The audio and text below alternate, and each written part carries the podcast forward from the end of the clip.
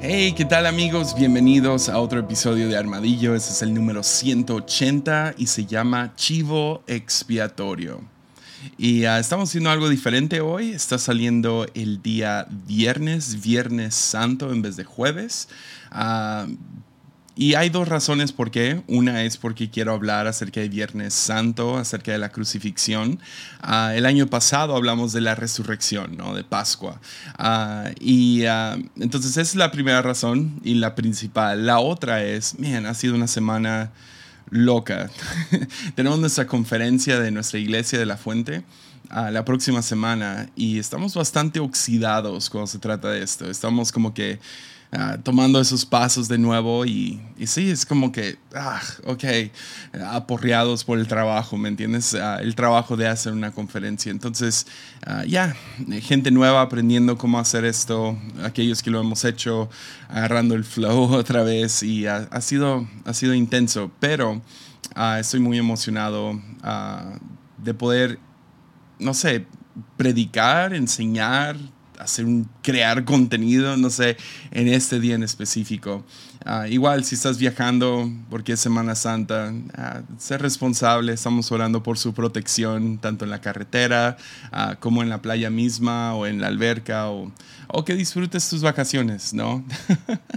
y sí, es la razón que lo estamos haciendo hoy en viernes, es porque es Viernes Santo, pero también porque tenemos una conferencia la próxima semana. Va a estar disponible en línea, si te quieres conectar, síguenos en Facebook como La Fuente Ministerios y uh, puedes seguirnos ahí. Va a ser martes y miércoles, miércoles todo el día, martes en la noche.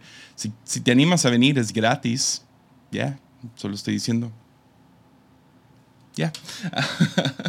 y, uh, y, sí, uh, una cosita más, si tú quisieras apoyar este podcast, ahorita estamos todavía trabajando, ya estamos más avanzados en la mitad, estamos más cerca a poder entrar. Uh, faltan los detalles y decoraciones y todo eso, pero ya casi está el estudio, diagonal, oficina, nuevo de armadillo. Entonces, en cada, cada centavo ayuda, en buena onda. Y también Ah, seguimos viviendo principalmente de Patreon. Entonces, si a ti te interesa, no sé, apoyar económicamente esto, uh, puedes hacerlo en patreon.com diagonal Jesiah Hansen. Y, es más, ah, no sé si saben esto, pero si apoyas con más de 5 dólares, tienes acceso a ya son 30 episodios exclusivos. Entonces, más cada, cada Todas nuestras reuniones de Zoom están disponibles, entonces, y está categorizado, puedes ver de qué hablamos. Entonces, por si no te interesan todos los temas, si no quieres pasar la hora y media escuchándonos, puedes ir directo hacia, hacia algunas preguntas o algunos temas que se han hablado ahí. Entonces, está chido. En buena onda, está muy chido. Hay una app en tu teléfono donde puedes escuchar los últimos episodios. Ah, tiene sus detalles, pero la neta la neta es, es, un buen... Yo, yo apoyo a varios, a otros en Patreon y uh, disfruto usar la app, disfruto usar uh, la interfase, funciona muy bien. Y es lo mejor que hay uh, en cuestión de, de, tener esos episodios exclusivos y reuniones de Zoom y noticias, etc.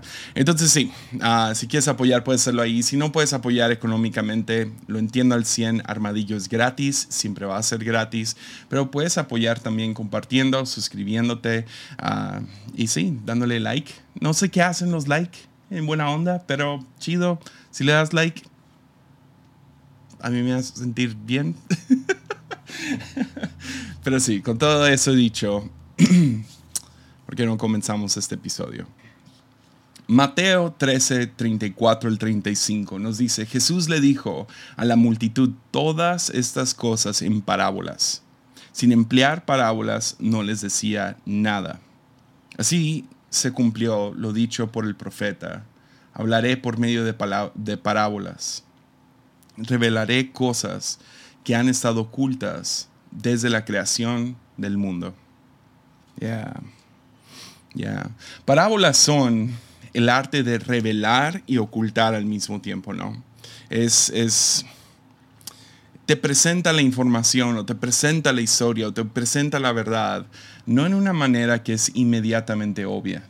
Es como toda buena película o toda buena canción no te lo están dando de comer en la boca, así como, como ahí va el avioncito, ¿verdad? O sea, y Jesús ah, jugó con esta idea de parábolas y no decía las cosas más francas o más fuertes ah, directamente. La mayoría del tiempo fue en parábolas. Y fue para forzar al oyente a oír, a, masticarlo, a pensarlo un tiempo, a, realmente, no sé, contemplarlo. Y eh, eh, es la razón que es tan efectiva su enseñanza, porque no nomás lo escuchas y dices, ah, estoy de acuerdo, no, te forza a masticarlo, llevártelo contigo, pensarlo por unos días. Hasta la fecha de hoy, o sea, yo que me dedico a esto, a leer la Biblia, estudiarla y enseñarla, hay parábolas que yo no entiendo bien qué significan. y quiero tener los oídos para, para, para, oír, quiero tener los ojos para ver qué es lo que Jesús está diciendo. Entonces dedicas tiempo a esto.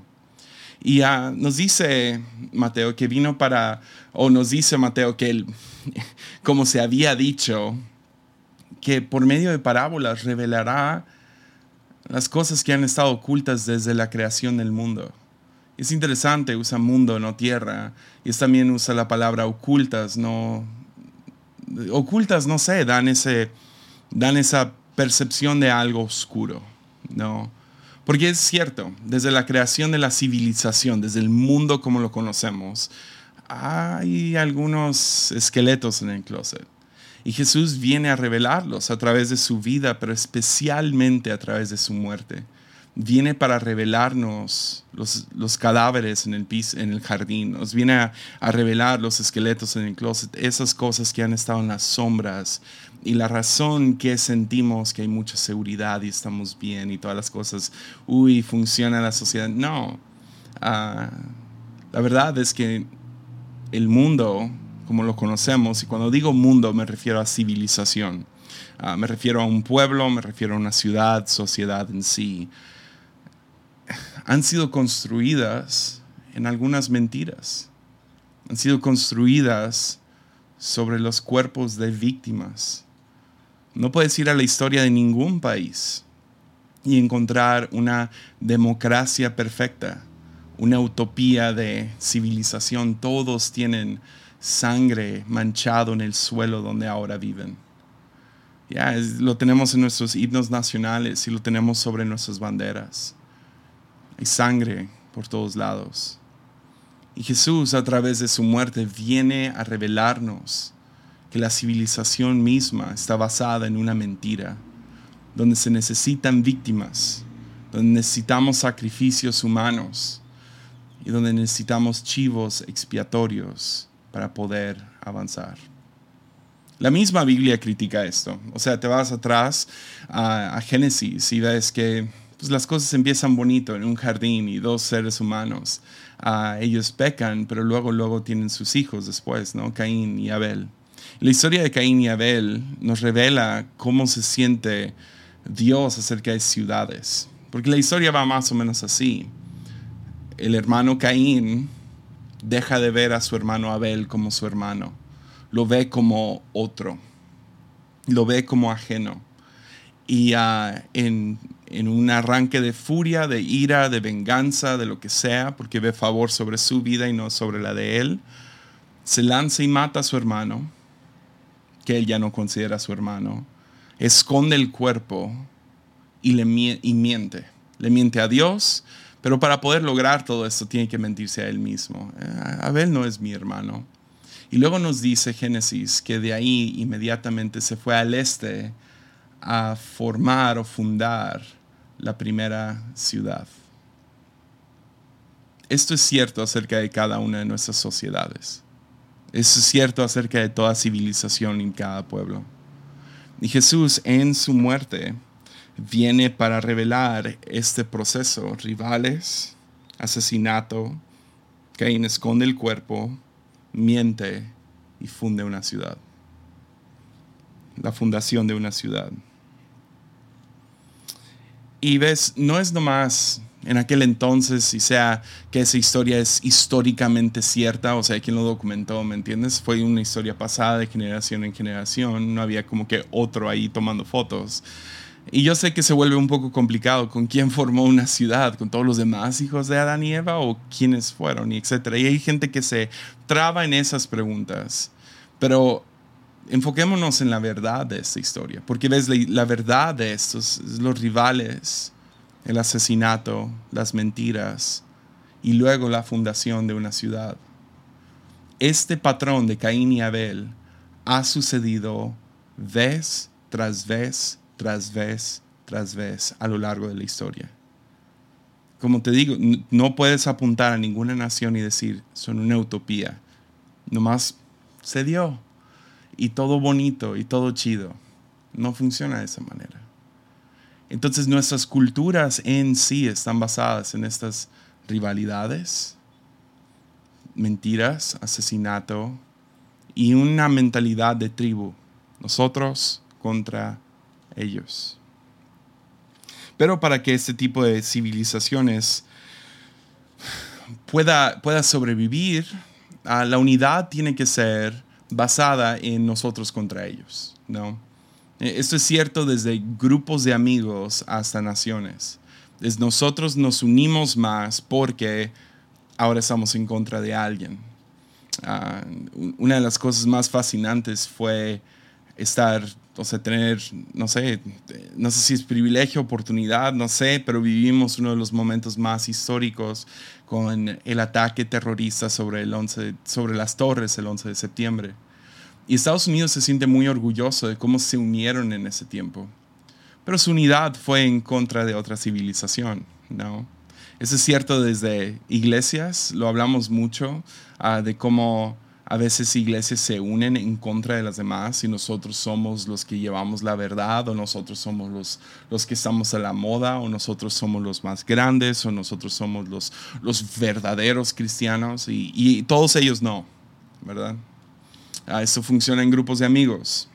Nosotros somos o los inteligentes, o los ricos, o los, los guapos, o los populares, etc. Y nos unimos cuando estamos en contra de otro, cuando hay un enemigo en común. Ah, entonces tiene que haber esa unidad en contra de otros. Entonces, y donde lo ves prevalente en nuestra comunidad o en nuestra, no sé, hoy en día a lo mejor gente de mi edad ah, usando el Internet, ves que este, estos rivales crearon una tribu, nosotros contra ellos, ah, toma forma en cosas como redes sociales, ¿no? Entonces puede ser tan grande como tiramos bombas a aquellos que están en contra de nosotros, a disparamos balas, a lanzamos lanzas, a insultos e indirectas. Ya porque nuestra civilización así funciona. Es la única manera de sentir que tenemos libertad y seguridad y eh, provisión es cuando nosotros somos más fuertes en contra de aquellos. Pero esa es la, esta es la mentira, la verdad oculta en las sombras de la creación de la civilización. El fundamento, ahí están los cadáveres. Y los cadáveres son de víctimas y chivos expiatorios. Y Jesús vino a través de su vida, a través de su muerte, crear una nueva civilización. Ahora, antes de seguir, a lo mejor estás diciendo, eso es Viernes Santo, o sea, que no debes de traer esa enseñanza de Jesús tomó nuestro lugar para ahora nosotros tomar su lugar. Sí, sí, sí, se vale. Pero ves, la cruz es mucho más hermosa que simple matemática reformada, de doctrina y lo que sea, doctrina de gracia. La cruz tiene muchos aspectos más que podemos apuntar y decir, oh, eso también sucedió. O sea, y eso es lo que uno quiere. Que no nomás veas, no sé, algún suceso, algún versículo en la Biblia y decir, ah, ya lo entendí. No, porque hay mucho más atrás, son, son pozos profundos. No ves la historia de Adán y Eva y dices, ah, eso se trata de X cosa. No, lo sigues leyendo y lo sigues leyendo y lo sigues leyendo y cada vez cobra más y más vida y encuentras diferentes aspectos de lo que se está hablando ahí. Es, es la, es la tradición de Midrash entre los judíos que tomaban un texto y danzaban alrededor de este, de este texto y decían, pues yo creo que se trata de esto. Y otro decía, yo, yo creo que yo veo esto. Y otro decía, yo veo esto. Y, uh, y a veces parecían no tener nada que ver, pero los dos pueden ser ciertos. Jacob peleando con el ángel y pues la cruz no se queda atrás, la cruz es, el, es, es multifacética, hay mucho sucediendo en la cruz. Entonces, quería hablar hoy acerca de este lado de la cruz, de la cruz exponiendo la civilización, las sombras y las, los secretos ocultos de nuestras civilizaciones. Porque ves, Jesús vino para formar o transformar o reformar, no, no sé cuál es la palabra, pero vino para reformar la fundación del mundo. Vino para transformarlo, cambiar cómo pensábamos, cambiar cómo íbamos a actuar aquellos que decidíamos seguirlo. Entonces, si el mundo fue formado, el mundo, y me refiero a civilización, si la civilización fue formada a base de rivalidad, mentira, asesinato, esconder el cuerpo y ya de ahí fundamos una ciudad, ah, eh, Jesús viene a cambiar eso. Entonces Jesús viene para crear una nueva civilización. Eso lo llamamos el reino de Dios o el reino de los cielos o ah, el camino. No sé cuál es la frase que más te gusta, pero es el cielo aquí en la tierra, tanto políticamente como también uh, Dios siendo rey sobre todo. Acabamos de hablar de eso la semana pasada. Yeah. Entonces, ¿Cómo va a crear el mundo? ¿Cómo va a reformar, recrear, transformar la civilización? Viene como un nuevo Caín, viene para matar a Nerón y destruir con un sobre un caballo blanco, va a cortar cabezas por todos lados como lo hizo Caín? No. Jesús viene para transformar el mundo como un nuevo Abel.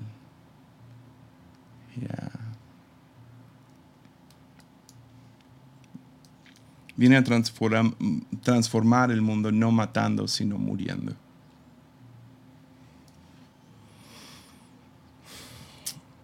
Y en ese proceso nos llama a rechazar el Caín que todos llevamos por dentro.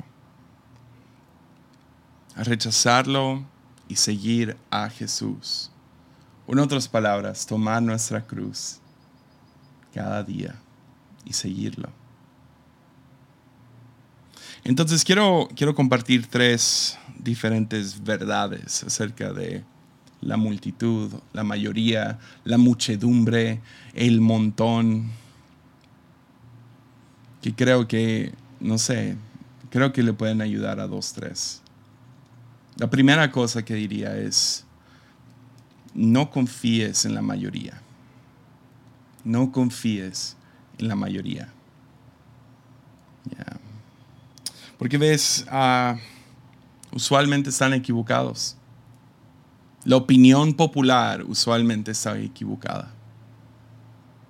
Ah, entonces no podemos confiar en la mayoría. No podemos, tenemos que vivir sospechosos de la multitud, de lo que están diciendo la mayoría, de lo que están pensando la mayoría. Porque usualmente están mal. Ah, hace unos no sé, ah, fue como en el 2010, 2011, entonces hace unos 10, 11 años. Ah, creo que he contado esta historia antes en Armadillo, estoy casi seguro que sí, entonces nomás lo resumo rápido, no me acuerdo dónde lo hablé, pero ah, fuimos a, Michoacán de viaje misionero y me acuerdo que nos acordamos todos muy bien de un pueblo en específico donde fuimos y nos dijeron no digan que son cristianos. Entonces dijimos, ok, está bien, podemos ir, servir a la comunidad y medio tenemos iglesia por debajo del agua, ¿no? O sea, acá a escondidas y si alguien se anima, pues, los invitamos. Y, y total, mientras íbamos, nos cacharon luego, luego. Ah, había un señor vio a uno de los muchachos y nomás le hizo la pregunta, ¿eres cristiano? Y este chico no quería negar su fe, entonces dijo, sí. Dijo, ah, entonces vienen, son un equipo cristiano y ah, ya te imaginarás. Entonces, de ahí este señor fue y le contó a todo el mundo y ah, fue y le dijo al padre de la, de la, iglesia católica de la ciudad. Y este padre ah, empiezan a tocar las campanas. Y de la nada llegan, yo creo que fue 80% del pueblo.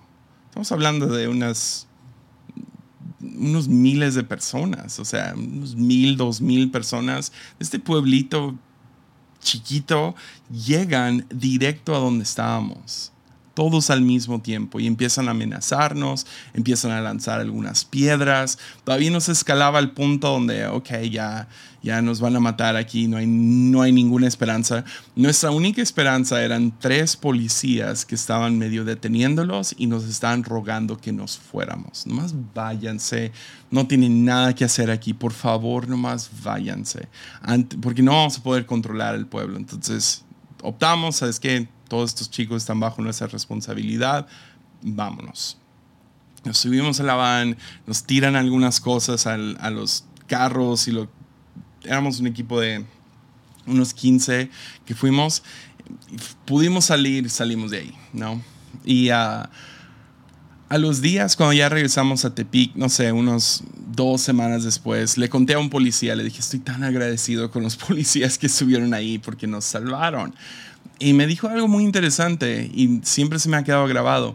Me dijo, aquellos que, estamos, que formamos parte de la ley, dice jueces, policías, etcétera, nuestro trabajo, nuestro deber, a veces es cuidar a la minoría de la mayoría. Ah, es, darles un proceso justo, es, ayudarles en medio de esto. Porque ves, una multitud, una muchedumbre, un, un, grupo a una pandilla violenta, usualmente están equivocados. Y si no están equivocados acerca de lo que sucedió, lo que causó su ira, la mayoría del tiempo están equivocados en cómo lidiar con esa situación. Entonces ves que se va escalando y escalando y escalando y escalando, ah, porque no saben manejarlo y realmente toma una se convierte en una entidad en sí, la multitud. Entonces, vive desconfiado, sospechoso de la mayoría. ¿Qué es lo que están diciendo la mayoría? Piénsalo dos veces. Porque ves, la mayoría nunca está intentando realmente encontrar justicia o hacer lo que es correcto usualmente están protegiendo su privilegio, comodidad, seguridad y libertad. Eso va, otra vez, puedes escalarlo a una nación, a un grupo, de, grupo pequeño de gente. Están buscando mantener su, su libertad, su, su justicia, su, no sé, su, su, que ellos salgan bien de esto. Porque ves el, el poder de la mayoría. Para poder mantener el poder, la mayoría debe encontrar una víctima débil. Y la razón es porque se vuelven como un huracán en sí como una, eh, como una entidad en sí. Entonces lo que sucede es que de manera instintiva la multitud sabe que si no sacrifican o no buscan justicia, etcétera, se justifican, se mienten, buscando a alguien más a quien culpar acerca de sus problemas entonces se van a culpar a ellos mismos y esta misma multitud se va a deshacer. Entonces terminan ah, haciendo un sacrificio humano. Esto puede ser desde asesinato a culpa, a cancelación en redes sociales, a hablar mal de esa persona hasta que se largue de este lugar. Pero buscan eso. Pero usualmente están mal. Pero la cosa es esta. Terminan purgando de su tribu echando fuera a aquellos que pecaron en contra del tribu. alguien que hizo mal, alguien que dijo algo mal, alguien que realmente hizo algo incorrecto en contra de la tribu, ahora tienen que purgarlos, echarlos fuera y hasta asesinarlos. ¿Me entiendes? O sea, realmente esto se escala a niveles que van a salir en las noticias o a niveles que ni, no sé, ni la mayoría de tu grupo de la escuela sabe lo que pasó. Pero se convierten en una pandilla de linchamiento para poder sacar a esta persona, para poder deshacerse de ellas. Aquellos que han pecado contra nuestra tribu, tenemos que erradicarlos.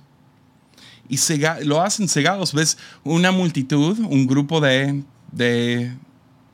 Una multitud nunca va a pensar que ellos están mal porque viven cegados pensando que están justificados en sus acciones en contra de esa persona. ¿Se entiende?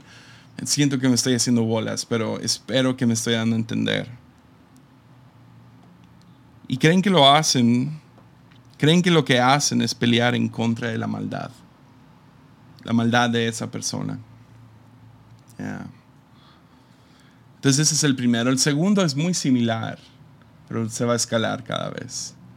Entonces la primera es, no confíes en la mayoría. Número dos, esa es una frase de Soren Kierkegaard que dijo, la multitud es un engaño o la multitud es una mentira.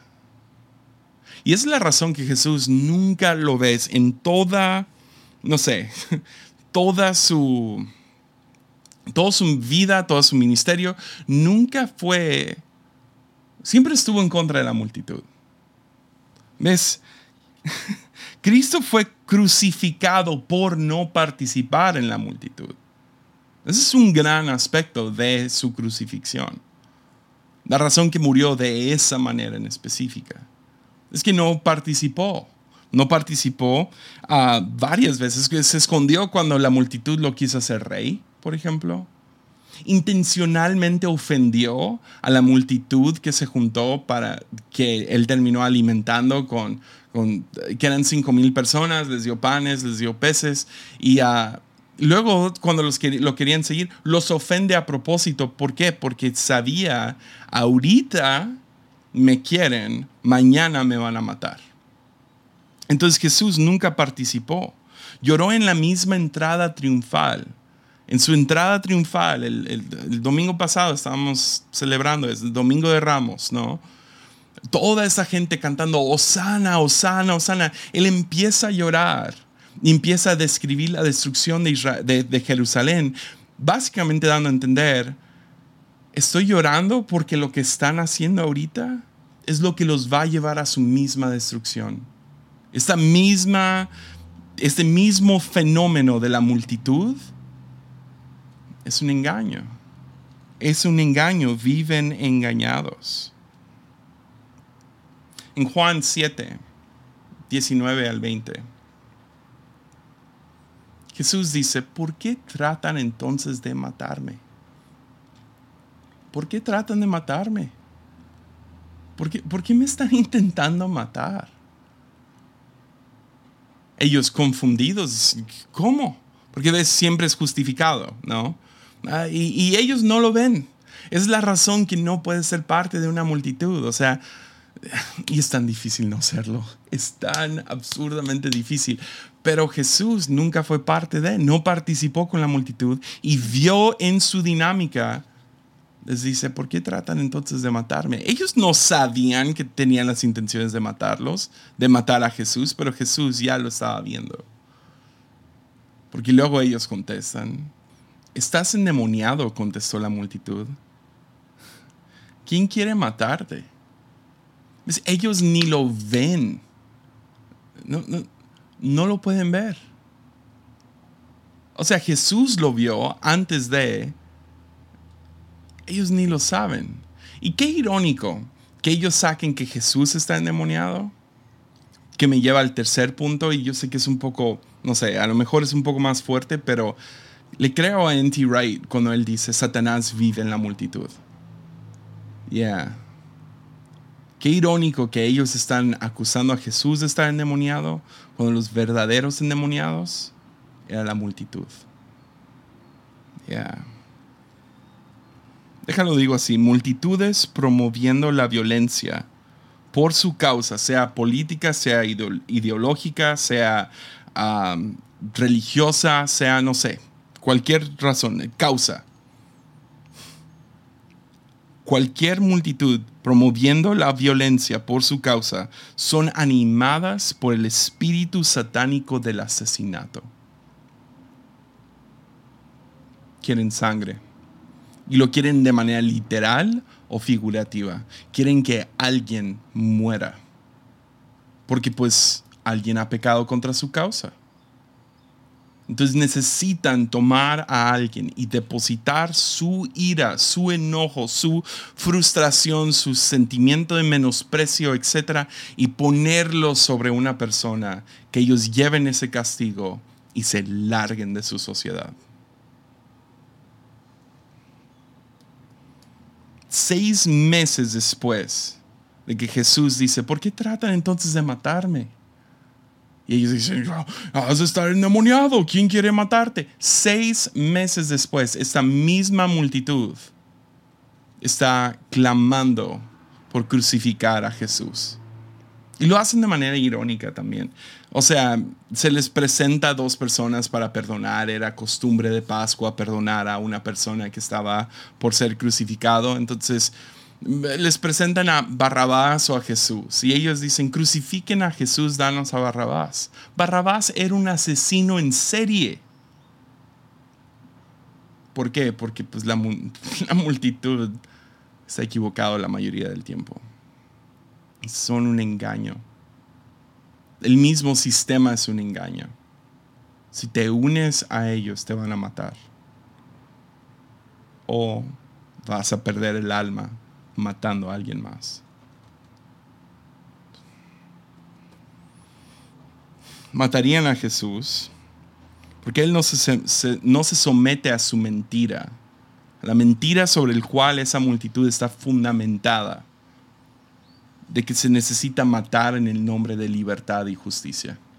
Jesús fue asesinado, piensen eso, asesinado en nombre de justicia, libertad y agrégale ahí seguridad. Había alguien que venía y rompió el panorama y no les gustó. Rompió las reglas de la sociedad. No les gustó. Se tenían que deshacer de él. Es las multitudes poseídas por venganza e ira. Por este espíritu asesino son tan peligrosos. A lo mejor son el fenómeno humano más peligroso que existe. Son tan peligrosos que mataron a Dios mismo. Y funciona así, ¿ok? Funciona de, de esta manera. Cuando un grupo de gente se consideran menospreciadas, y el grupo puede ser una nación completa, puede ser un grupo de amigos, pero si se sienten menospreciados, o bajo amenaza se convierten en una muchedumbre, montón o una multitud vengativa. Se vuelven capaces de lo impensable para un individuo. O sea, lo que tú nunca harías por, por tus propias cuentas. Y lo hemos visto. O sea, tenemos casos como lo que sucedió ahorita en Querétaro, ¿no? Volteas hacia ese estadio y dices, lo más seguro es que si sientas a uno de esos chicos y dices, ¿qué pasó? van a empezar a llorar y decir, no sé. Seguro ninguno, o sea, hay dos que tres que a lo mejor están dispuestos a hacer eso por ellos mismos, pero también se toma, se, se manifiesta una entidad en sí llamado la multitud. ¿Lo ves? se puede, se puede expresar tan, mientras pasa el, carro, se puede expresar tan, tan espontáneo como lo que sucedió en el partido de Querétaro contra Atlas, o la matanza del 10 de junio, o el genocidio de Ruanda, o también se puede manifestar tan sistemático como las cruzadas de la iglesia o la última solución de los nazis.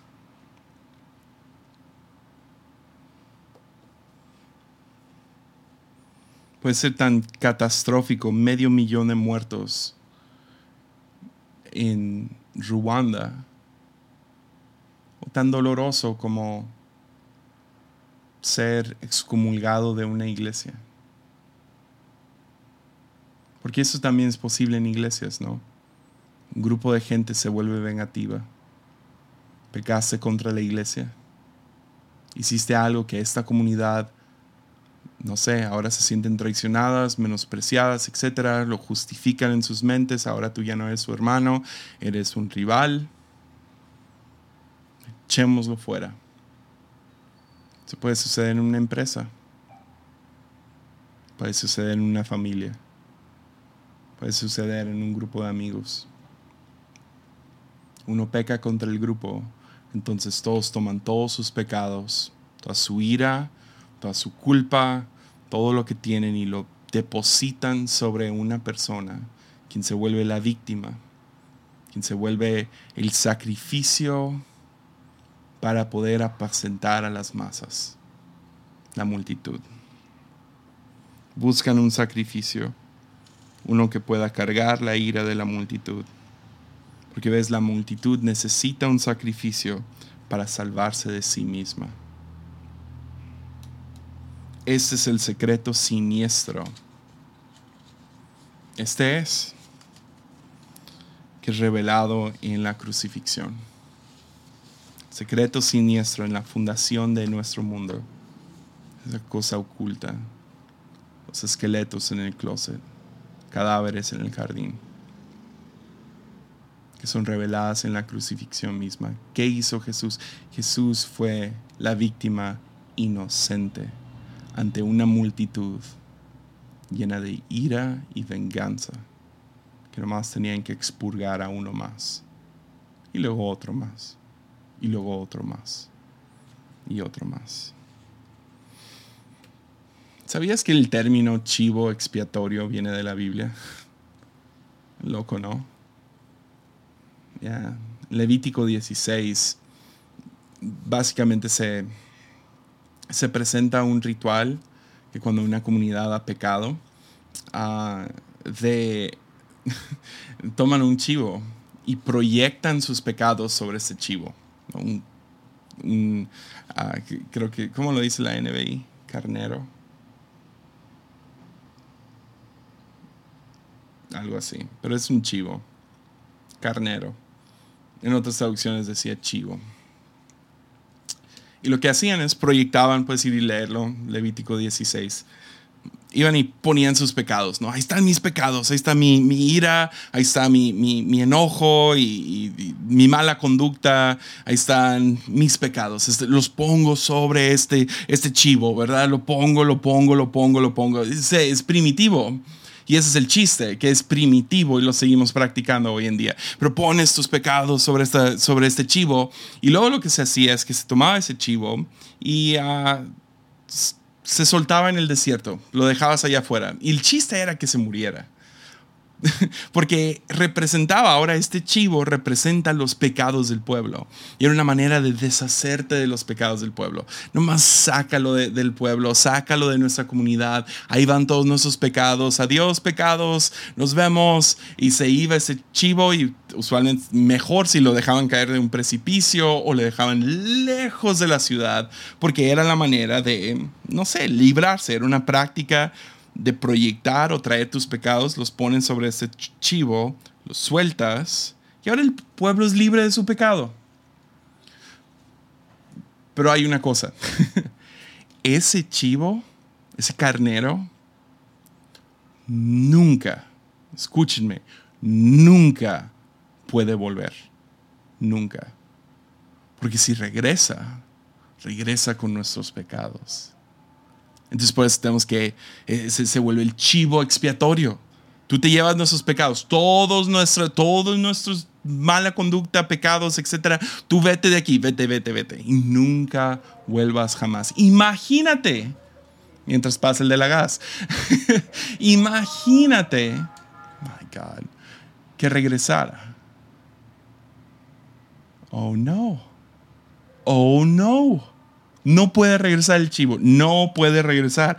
No podemos dejar que regrese. Nunca debe volver. ¿Escuchas? Nunca.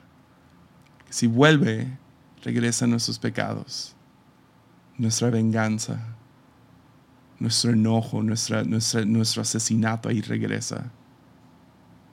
Y es la cosa.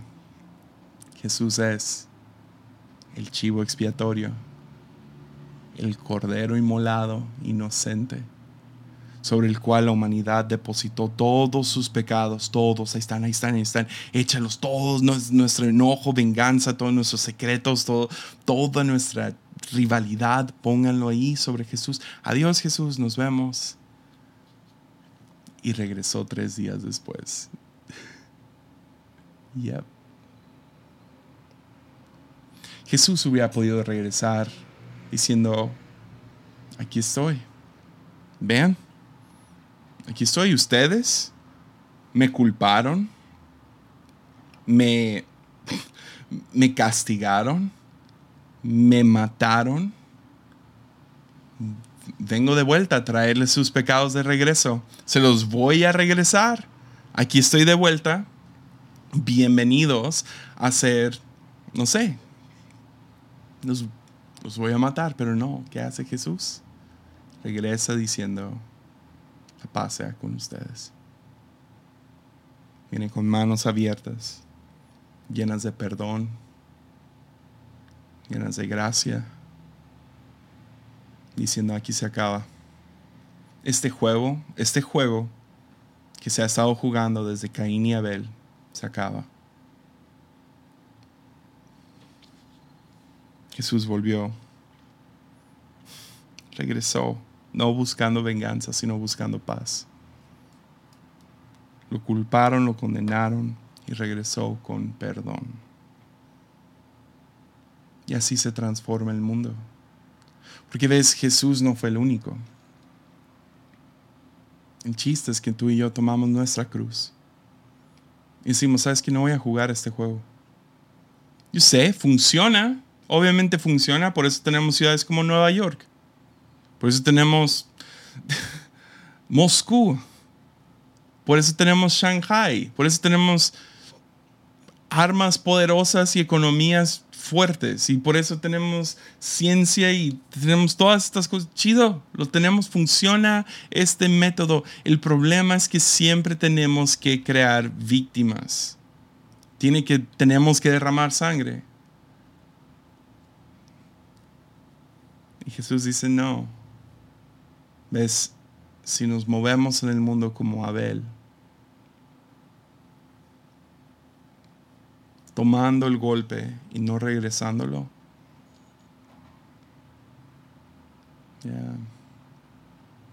así se transforma el mundo. ¿Qué tan diferente serían nuestras comunidades si hubiera más Abel, más Cristos? Entre nosotros. Aquellos que cuando la multitud se levanta en contra, no atacan de vuelta.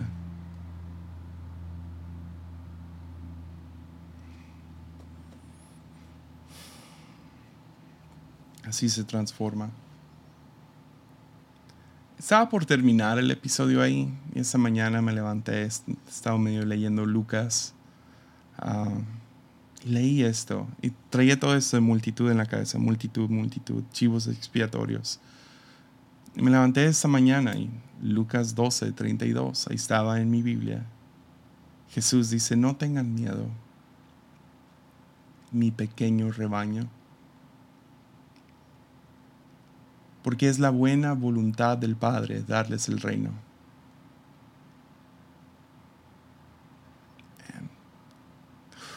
Neta, ah, me dio escalofríos cuando lo leí. Fue una de esas veces que lees la Biblia y te habla y wow, ahí está. Porque número uno, no tengas miedo. Miedo es la causa de todas las rivalidades, enojo. enojo es miedo enmascarado con orgullo, ¿no? Es como, tengo miedo, pero no quiero que me vean con miedo, Entonces, ¿verdad? Es como, es, miedo, es inseguridad. No sabes qué va a pasar mañana, no sabes qué va a pasar en esta situación, es temor. No tengas miedo. Y luego los llama mi pequeño rebaño. Es para Jesús, sus seguidores son un pequeño rebaño. Y no importa la cantidad, pueden ser 200 a 2 mil millones. No son una multitud. Son un rebaño. Es un pequeño rebaño para Jesús. Nosotros no, no, vamos nos juntándonos como una masa, como la torre de Babel y vamos a nomás, vamos a conquistar el mundo. No, no, no. Mi pequeño rebaño. Síganme. Yo soy su pastor. Yo los cuido. Yo estoy con ustedes. Y luego termina diciendo, porque es la buena voluntad del Padre darles el reino. Odio el... no sé por qué en, México, no sé si es en toda Latinoamérica, pero en México ese versículo de solo los violentos la arrebatan, está tan fuera de contexto y es tan en contra del corazón de Jesús. Lo, lo, tomamos como tienes que ser violento para el reino y pelear por el reino. No, no. El reino es un regalo. Es la buena voluntad del Padre nomás dárnoslo. El reino no lo recibimos matando a esos progres o esos de la agenda LGBT o whatever. Cálmense. Así no debe de ser. Estos mundanos y eso es... Ya, ya. Así no funciona no lo obtenemos por ira y violencia. Es la multitud poseída por un espíritu satánico de asesinato. Satanás vive en la multitud. Suena como que alguien está tocando el shofar. Acá atrás. no, no somos guerreros, no es el chiste. Somos un rebaño y recibimos el reino Necesito ese estudio, chicos. oh, man. ¿Sí lo escuchan? Pero bueno, deja terminar esto y ir a ver quién está tocando esa cosa. Recibimos el reino no por violencia, no por pelea. Lo hacemos, ah, lo recibimos con humildad y fe. Jesús fue el último chivo expiatorio, no, no ocupamos otro. Y ese chivo regresó y vino con perdón, con gracia y con su reino, la cual recibimos. Voy a terminar esto. Yo no sé quién está tocando esa trompeta o creo que es un shofar. Creo que es mi papá tocando el shofar.